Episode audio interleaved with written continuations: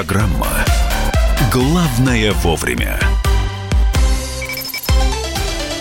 Здравствуйте, друзья! Продолжается прямой эфир программы «Главное вовремя». Радио «Комсомольская правда». Мария Бочинина. Михаил Антонов. И к политической информации мы сейчас перейдем. Ну, э, во-первых, отвод, развод войск э, на границах ЛНР, ДНР, он продолжается. И глава МИД э, заявляла... Вадим на... Пристайко сообщил, что уже начался процесс разведения сил в Золотом по достигнутой ранее договоренности в контактной группе. Вчера об этом сообщили вчера, э, вот началось это все, и говорят, что будет продолжаться. Э, кто-то говорит, что это, опять же, хорошая попытка как-то хорошей мины при плохой игре, что развод войск в одном городе еще не гарантия, что все и дальше будет так же идти. Богдан Беспалько, член, по, член Совета по межнациональным отношениям при президенте Российской Федерации. Богдан Анатольевич, здравствуйте. Здравствуйте, доброе утро. А, перспектива дальнейшего вот э, такого мирного разрешения конфликта, когда а, войска э, ДНР, а, ЛНР и а, вооруженных сил Украины, в общем, разворачиваются и, не стреляя в друг друга, расходятся. Они есть? Ну, теоретически есть. В принципе, вчера еще приходили сообщения, что в районе Золотого действительно тихо, но, скажем, вот за пределами, где-то за километр от Золотого стрельба по-прежнему идет. То есть, э, если в Золотом удастся развести войска хотя бы формально и соблюсти условия перемирия, то тогда это может быть, положит начало имплементации формулы Штайнмайера. То есть это проведение выборов в местные органы власти на территории ЛДНР и, э, соответственно, закрепление особого статуса за этими территориями, как э, за отдельными районами Донецкой и Луганской области в Конституции Украины.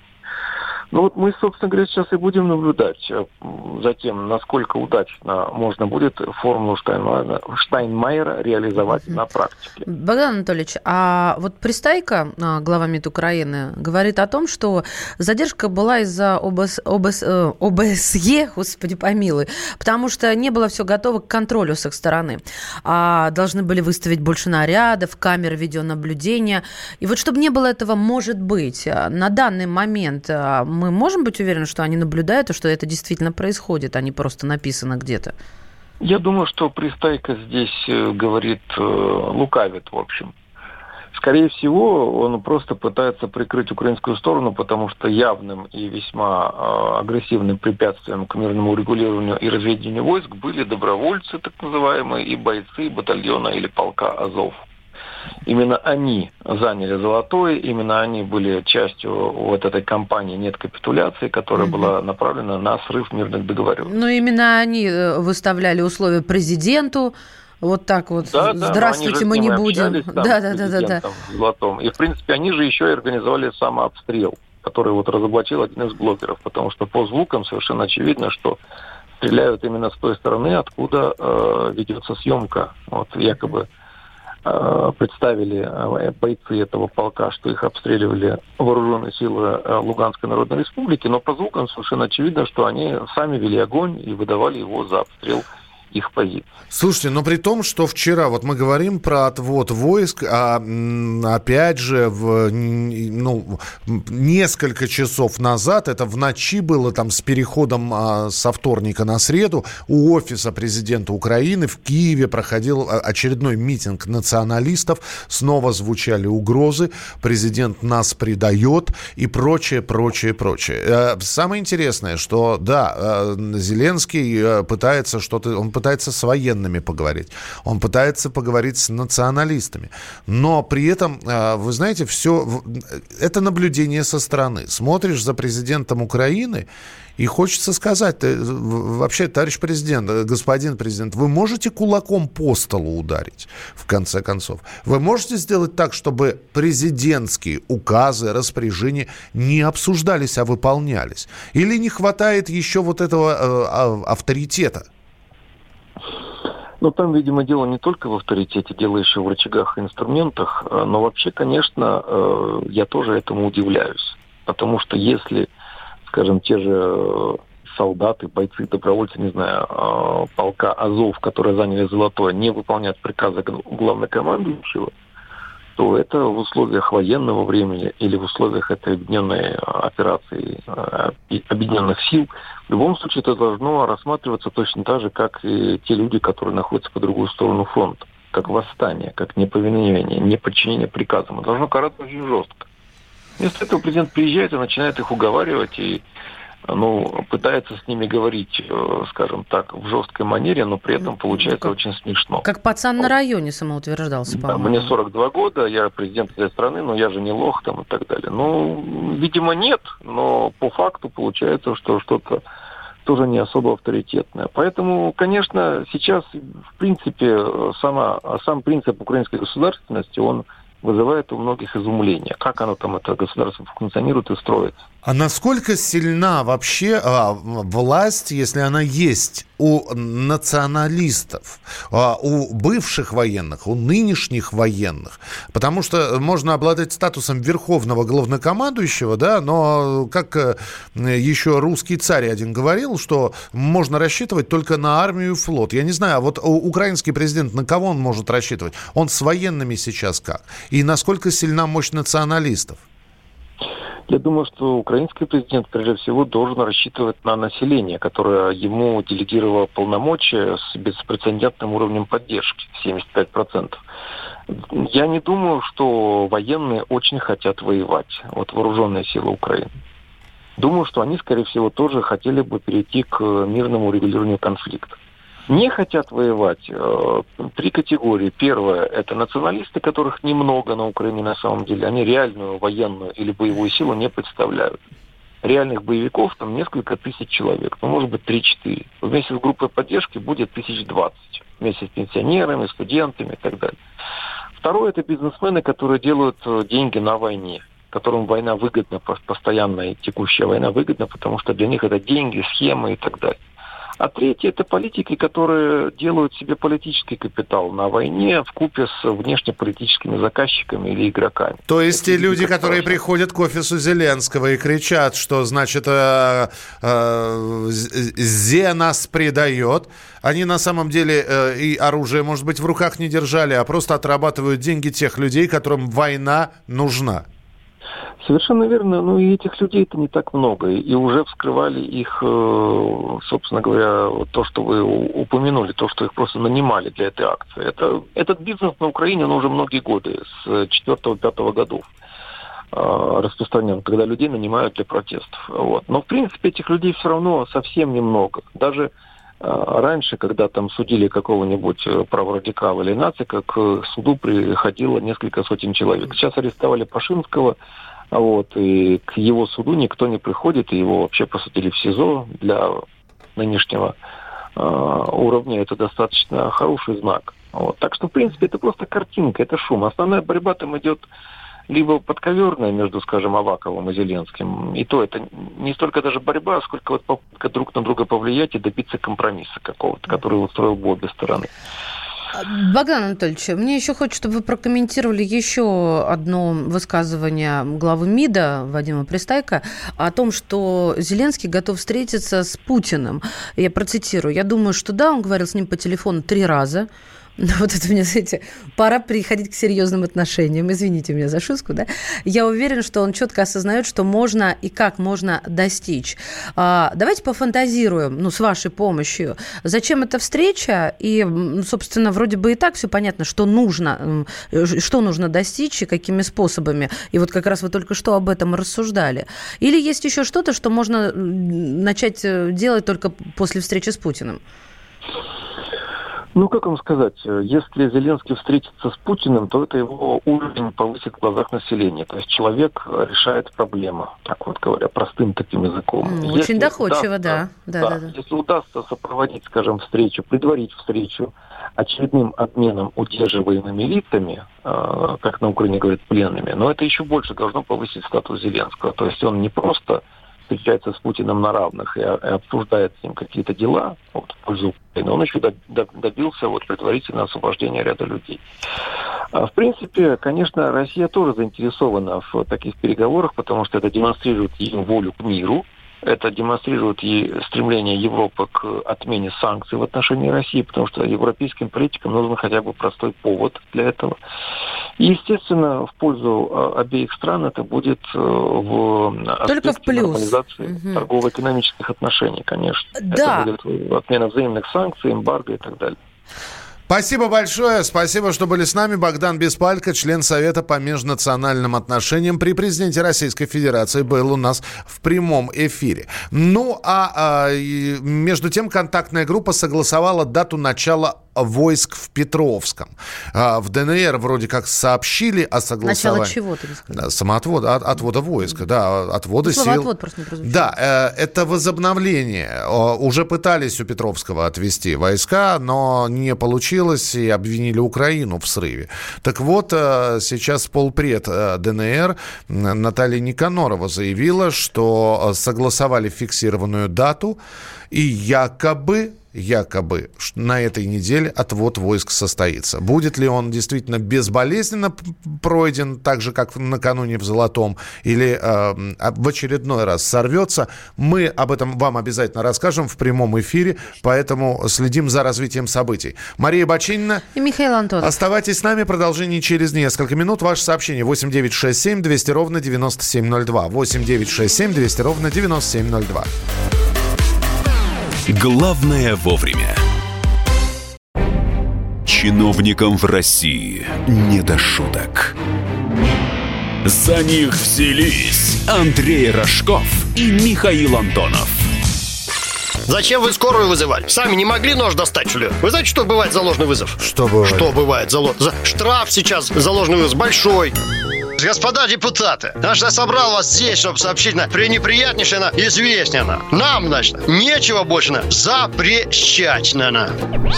Вы в своем уме вообще, господа депутаты? Все лазейки перекрыли. Вам еще три года тут сидеть? Есть мысли у кого-нибудь? У меня есть. О, комитет по здоровью проснулся. Ну, давай, слушаем, давай. А давайте сделаем перерыв на обед. Каждую пятницу в 10 вечера по Москве на радио «Комсомольская правда» бюрократию и глупость вышибаем смехом. В программе «Не до шуток».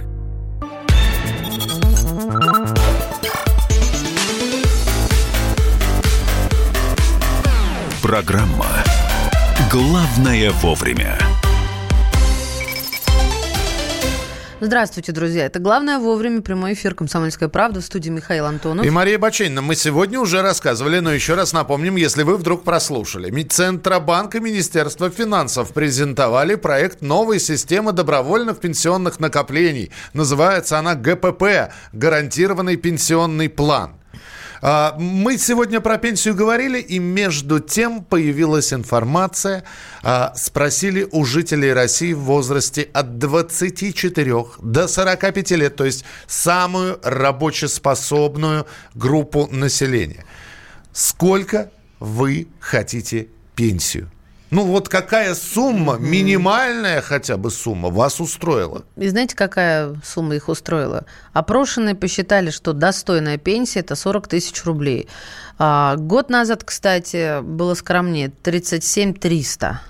А, вот минимальное понятие достойной пенсии – это 40 тысяч рублей. Но есть одно но. Да. Это не основной доход, они считают, а потому что по достижении пенсионного возраста работу и подработку а, необходимо иметь, чтобы вот на эти 40 тысяч как-то прожить. С чем-то их надо складывать. То есть 40 тысяч – это не основной доход. А мне так захотелось посчитать, вот коммуналка, допустим, ну, я не знаю, у тебя сколько коммуналка?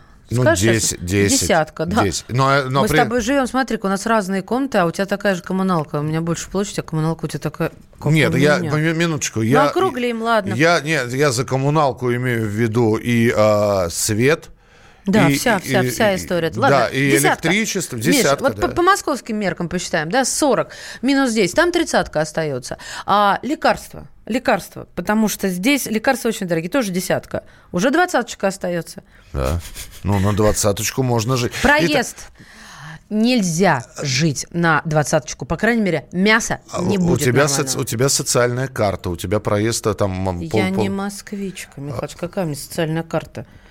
Я лапу сосу. А, ну ты возвращайся в город, в свой любимый, там у тебя будет социальная карта. Э, Да, А, пожалуйста, голосование. Он понял мой посыл. Просто Маша начала произносить м, э, слова, которые не вылетали из ее рта. Они Вот. влетали ми- Да, сразу в голову Михаила. Да, да, они преобра- моей. преобразовывались, да, у меня в транскрипцию сразу же в голове. Итак, а, голосование в нашем эфире. Голосуйте. Голосуют все. 637-6519. 40 тысяч рублей – это достойная пенсия. Да, вы тоже так же считаете, как и большинство опрошенных, что 40 тысяч рублей – это достойная пенсия. 637-6519.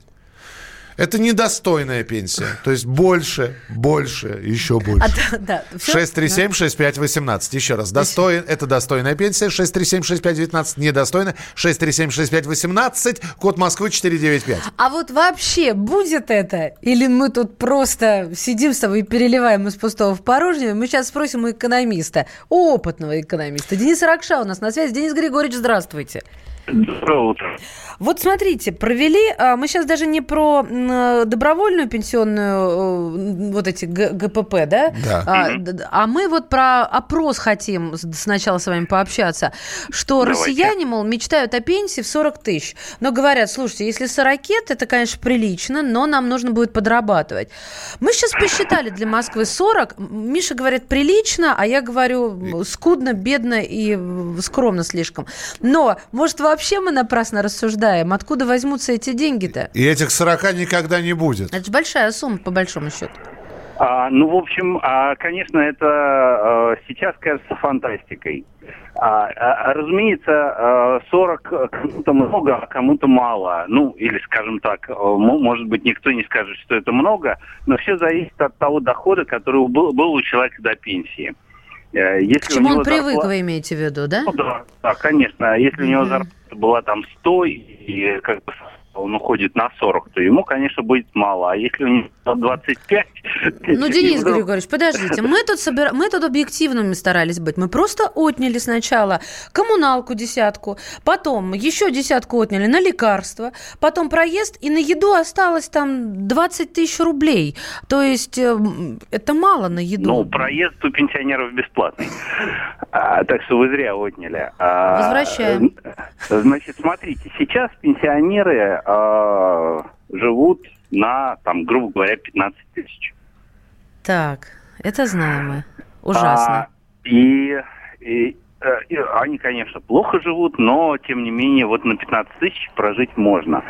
Кому-то там помогают дети, кому-то не помогают. А, конечно, когда у вас средняя там зарплата 15 тысяч, то, э, извините, пенсия, то э, 40 тысяч кажутся просто заоблачным раем. Ну да, здесь, наверное, не поспоришь. А я вот о чем хотел спросить. Денис Григорьевич, а н- н- так получилось, не ищу ли я здесь какую-то теорию заговора, что э, появилась информация, что россияне мечтают о пенсии в 40 тысяч рублей, и тут же появилась информация, вот, о которой мы говорим. Центробанк и Министерство финансов презентуют проект новой системы доброво- Подсуропили, знаете. добровольных пенсионных накоплений. Сюрприз. Как говорит один человек, случайность? Не думаю. Я бы сказал так. А, Россияне мечтают о пенсии. Точка. Вообще, в принципе. А знаете, что пишет Денис Григорьевич, чтобы вы были в курсе, да? Ну, коль вы нам помогаете своими знаниями, мы с вами поделимся мнением. Вот пишет, а, Алтайский край, Бийск, заработная плата 20, коммуналка 6,5, как жить? А им пенсию 40! Ну, то есть возмущаются тем, что мы рассуждаем. А 40 тысяч – это в провинции вполне приличная пенсия, на которую можно прожить. Это не просто прилично, это на эту пенсию будет жить вся семья. Да, Там да. де- дети и внуки. А, как, собственно, сейчас происходит с нынешней пенсией очень часто во всяких там маленьких городах, поселках э, и, и деревнях.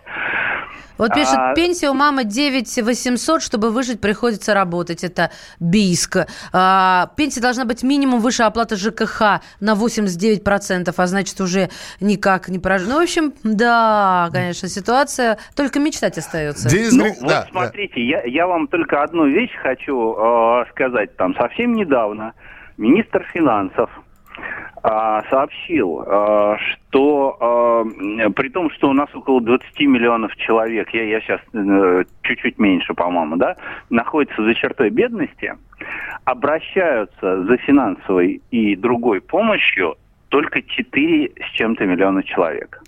И о чем это говорит? А, ну, по его мнению, это говорит о том, что они плохо осведомлены и просто не знают. Ну, там две причины он назвал, что они э, не знают, э, какая помощь им положена, как ее взять и где, а вторая, а вторая причина, что ее очень сложно получить, там много нужно бумажек оформить. Ну, понятно. Знаете, слушайте, это отдельная Спасибо, тема да. для обсуждения. Пометим себе, возьмем на карандаш, чтобы отдельно разобраться. Экономист. Денис Ракша был у нас в прямом эфире. Итоги голосования следующие. 40 тысяч достойная пенсия. Так считают 60% дозвонивших и проголосова... дозвонившихся и проголосовавших. 40% считают, что пенсия должна быть намного больше. Мы продолжим через несколько минут. Оставайтесь с нами.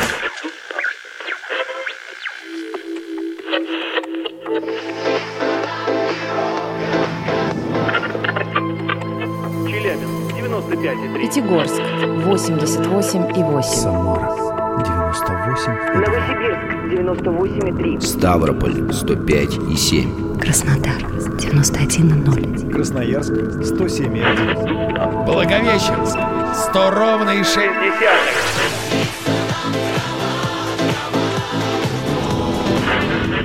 Санкт-Петербург 92,0. Москва 97 и 2.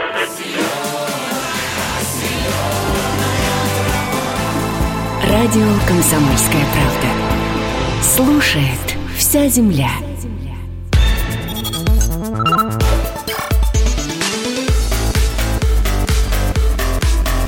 Программа «Главное вовремя».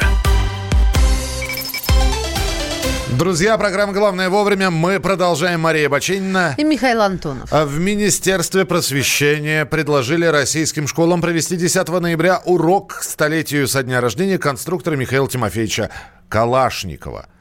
Все, рамках- все бы хорошо, да. Почему? Все хорошо. В рамках этого урока дети будут на скорость собирать и разбирать АК-47 и АК-74.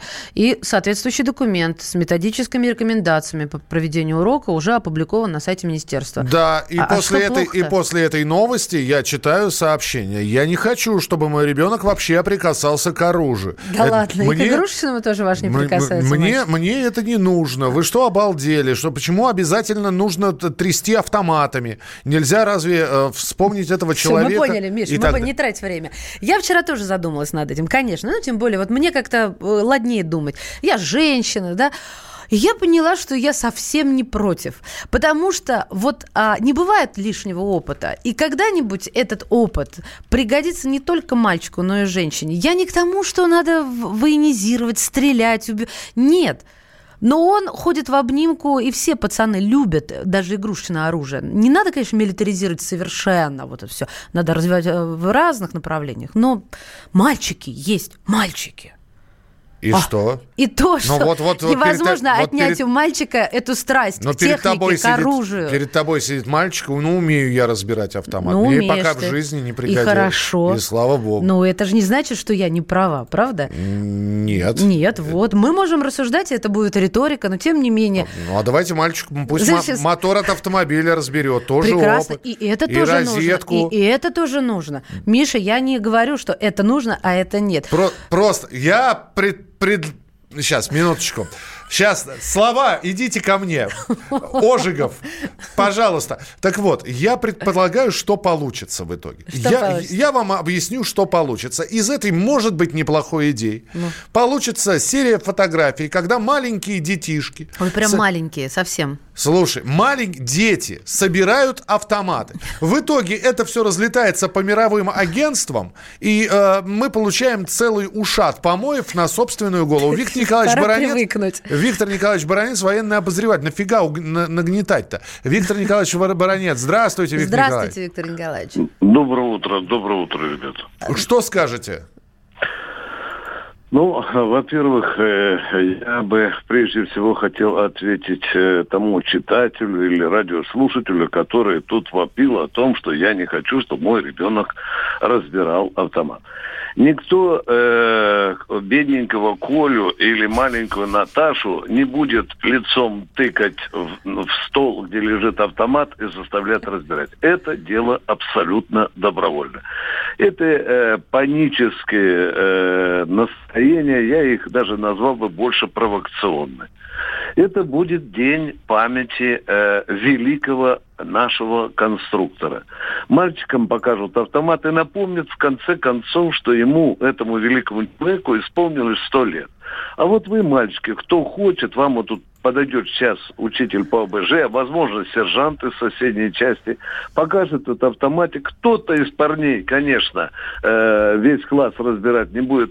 Кто-то попробует, посмеются и разойдутся, но запомнят на самое главное, что был великий Калашников, который создал это оружие. Это фактически, я бы даже сказал, урок исторической памяти, чтобы мы не плодили тех инвалидов ЕГЭ, которые, закончив школу в 11 классе, считают маршала Жукова э, другом Чингисхана. Понимаете, я э, считаю, что такое мероприятие абсолютно правильное. Его не надо утрировать, его не надо вот погружать Э, в какие-то такие либеральные, вонючие слюни. Все делается правильно. Дорогие, э, я должен даже поблагодарить Минпросвещение, что в конце концов они додумались до этой хорошей и полезной идеи. Ничего с ребятами за 45 минут не случится. Во-первых, они минут 30 будут слушать и знать, кто такой Калашников, а потом, возможно, кто-то подержит в руках, кто-то попробует разобрать. Ну, что касается разлета снимков по всему миру, миру. Да, ну, да, дорогие да. друзья, э, если вы сегодня заглянете э, в, на иностранные сайты, в школы, в университеты, где тоже иногда э, показывают оружие, и никто из этого, из этого паники не делает, что завтра все мальчики побегут с автоматом АК расстреливать своих соотечественников. Это нормальная акция, это дань памяти, и молодое поколение должно представлять себе то великое оружие, которое создал великий же конструктор. А, с, вот я, я, опять же, ну, ну, должен что-то говорить в ответ, Виктор Николаевич. Давайте вспомним. Открытие памятника Калашникову. Помните ведь в Москве, да? Да. Нашлись либералы, которые сказали, вы что здесь сделали? Человека с автоматом поставили? Нам плевать надо, Миша. Понимаешь, если мы будем следовать либералам, то у нас вообще уже, видите, вышвырили нахрен из Конституции идеологию. У нас сейчас единственное, кто занимается военно-патриотическим воспитанием, Министерство обороны.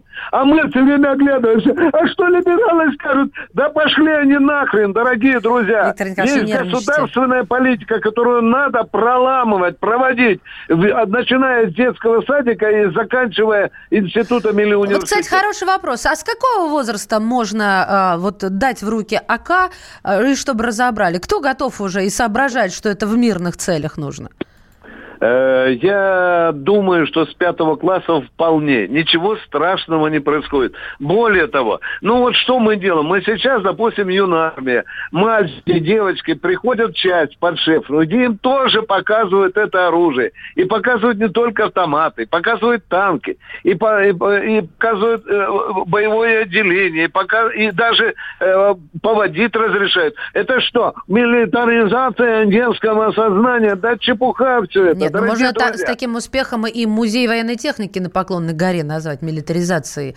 Да, да, да. да я вот только, сознания. дорогие друзья, вам э, одно маленькое э, замечу. Я часто бываю в Центральном музее вооруженных сил, и каждый раз почему-то как не приду туда, то там полно китайцев. Оказывается, есть китайские рейсы, которые загружают полный самолет детишек от 5 там, до 10 класса, привозят в Центральный музей вооруженных сил, вводят рассказывают, а потом прилетают новые. Вам не кажется это, о чем-то говорит? Я спрашивал у китайцев. Вы знаете, ваш опыт военно-патриотического воспитания настолько велик, что мы его вообще считаем академическим курсом для того, чтобы воспитывать настоящих патриотов Китая. А почему же мы не можем воспитывать настоящих патриотов России? А? Спасибо, Спасибо Виктор Николаевич. мнение, Виктор да, Николаевич. Виктор Баранец, военный обозреватель «Комсомольской правды», ведущий программ «Военное ревю» на радио «Комсомольская правда». Пусть да. теперь родители нам напишут и позвонят. Э, Вот ты родитель, я родитель, среди наших слушателей вот уже Ну, у пишут. У, ма- тут-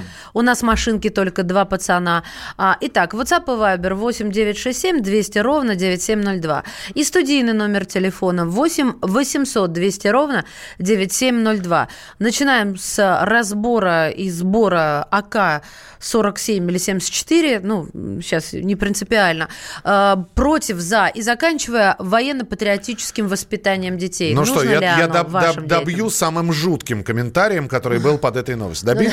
Ну, добивай, По- Потому мне всё что, потому что, еще раз, значит, в рамках а, празднования столетия Михаила Калашникова дети должны будут на скорость собирать и разобрать АК-47 АК-74. Кроме того, занятие к столетию Калашникова должно способствовать росту интереса школьников к службе в вооруженных силах России, Прекрасно. к военным специальностям, к учебе в военных вузах страны. Самый жуткий комментарий, который я прочитал под этой новостью, а потом вот такой вот возьме- возьмет автомат и расстреляет.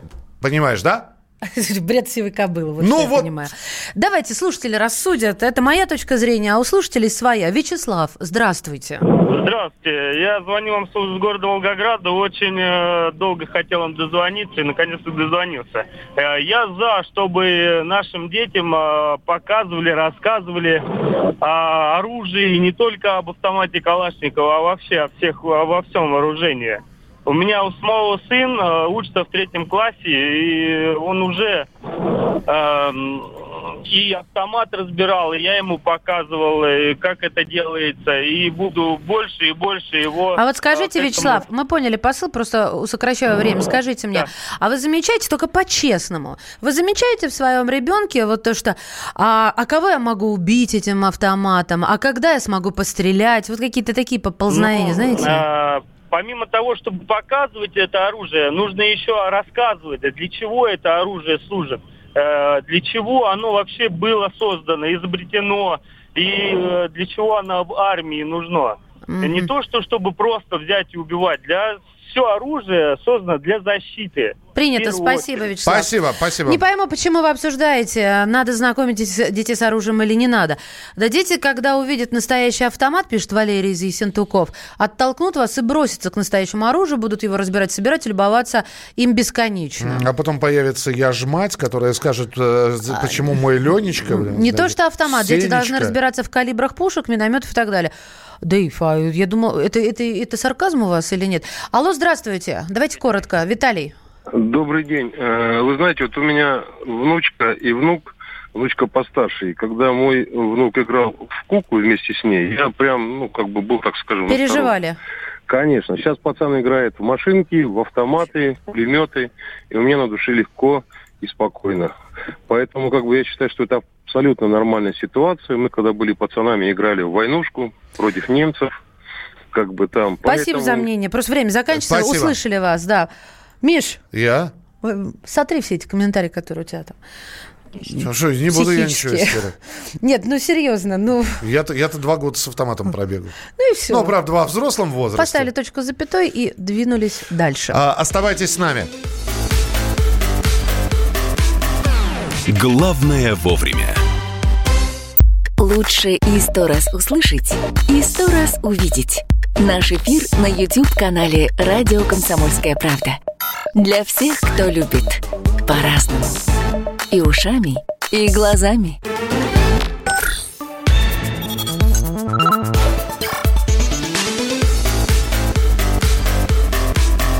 Программа «Главное вовремя».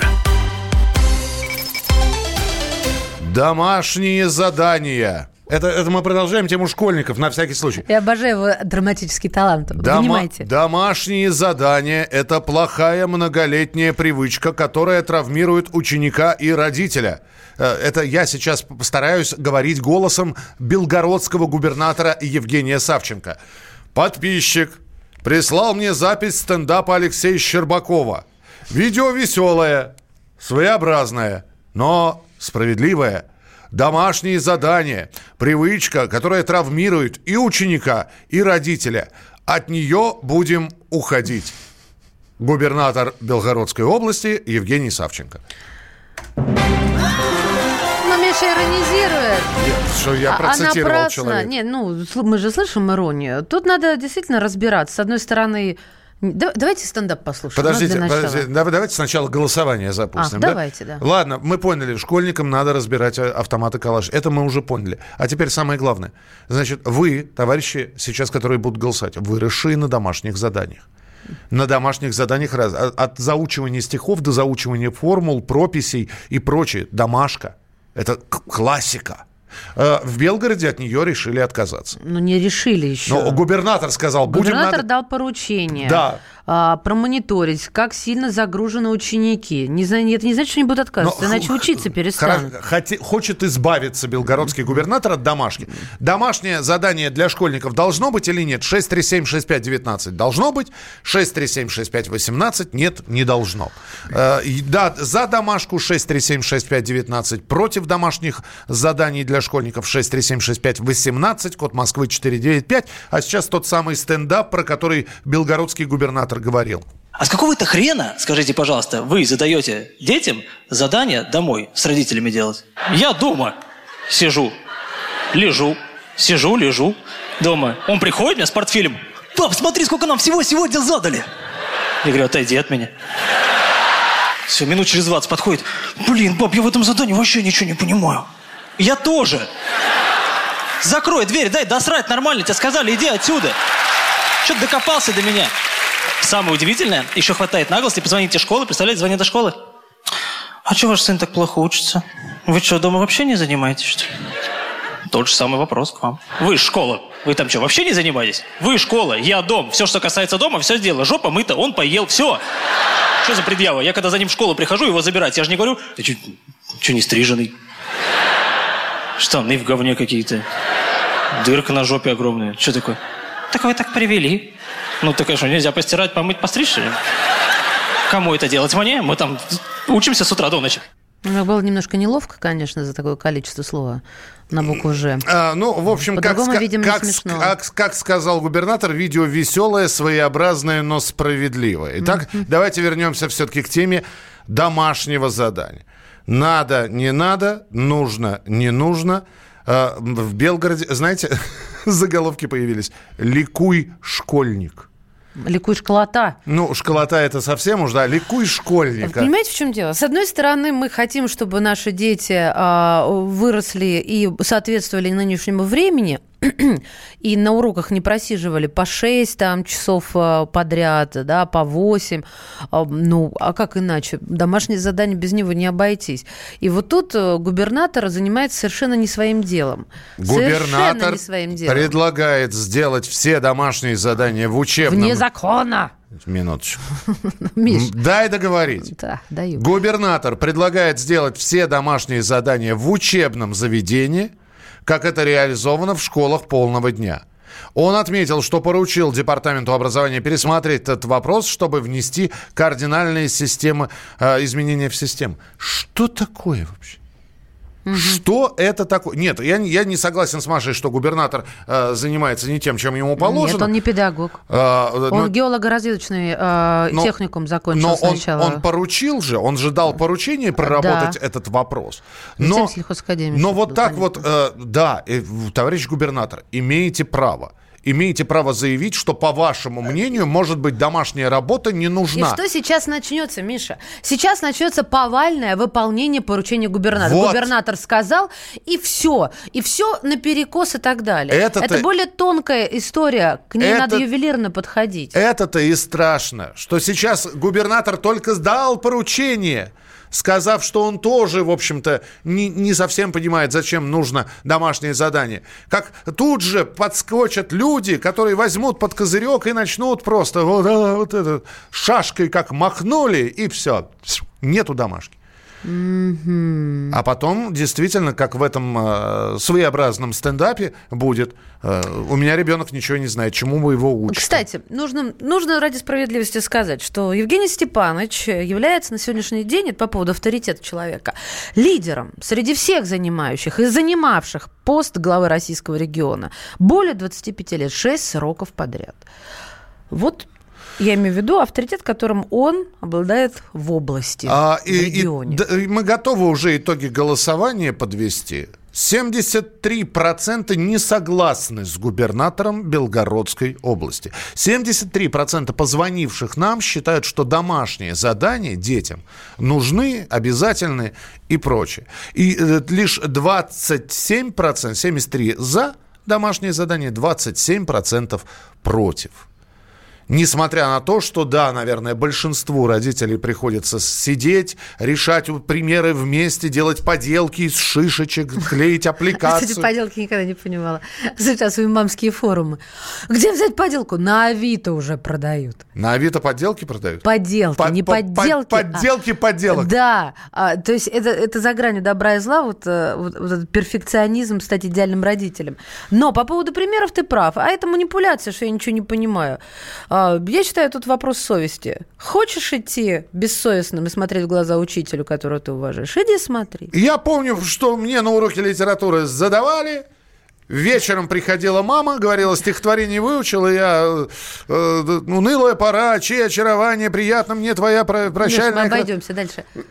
Да. Если я что-то забывал, она говорит, пока не выучишь, спать не ляжешь. Да, у меня свекровь также говорит. Я приходила в 11, и мы начинали учить уроки. Вот от этого у меня, конечно, волосы на затылке шевелятся, потому что здоровье сейчас да, гораздо дороже. А, 8 9 6 7 200 ровно 9702. Для закрепления знаний, данные учителем, не нужно оцениваться строго. Если Не сделал- должно Не оцениваться. должно оцениваться строго. Если сделал неправильно, учитель неправильно преподнес. Ого, ого.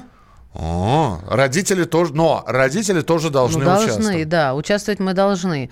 А вот э, неправильно преподнес, ну почему? Он в этот момент отвлекся, в окно смотрел, не выспался, потому что вовремя родители спать не положили, и он встал не с той ноги. Как Да, вам такой расклад? Да, рисовал чертиков вместо того, чтобы систему координат рисовать. Трудное детство было у губернатора. Да нет, ребят. Детство у него было нормально, а вот домашнее задание, наверное, у него было трудное. В любом случае, друзья, спасибо, что были сегодня вместе с нами. Это была Спасибо. программа «Главное вовремя». Мария Бачинина. Михаил Антонов. Завтрашний день принесет новые э, оперативные и неоперативные темы, которые мы будем обсуждать вместе с вами в прямом эфире с 8 до 11. Осталось сказать традиционное «Не болейте, не скучайте». Пока. Главное вовремя. Самара 98,2. Ростов-на-Дону. Иркутск 89 и 8. 91,5. Владивосток 94. Калининград 107 и 2. Я влюблен в тебя, Россия. Казань 98 Нижний Новгород 92 и 8. Санкт-Петербург. Волгоград. Москва 97 и 2. Радио «Комсомольская правда». Слушает вся страна.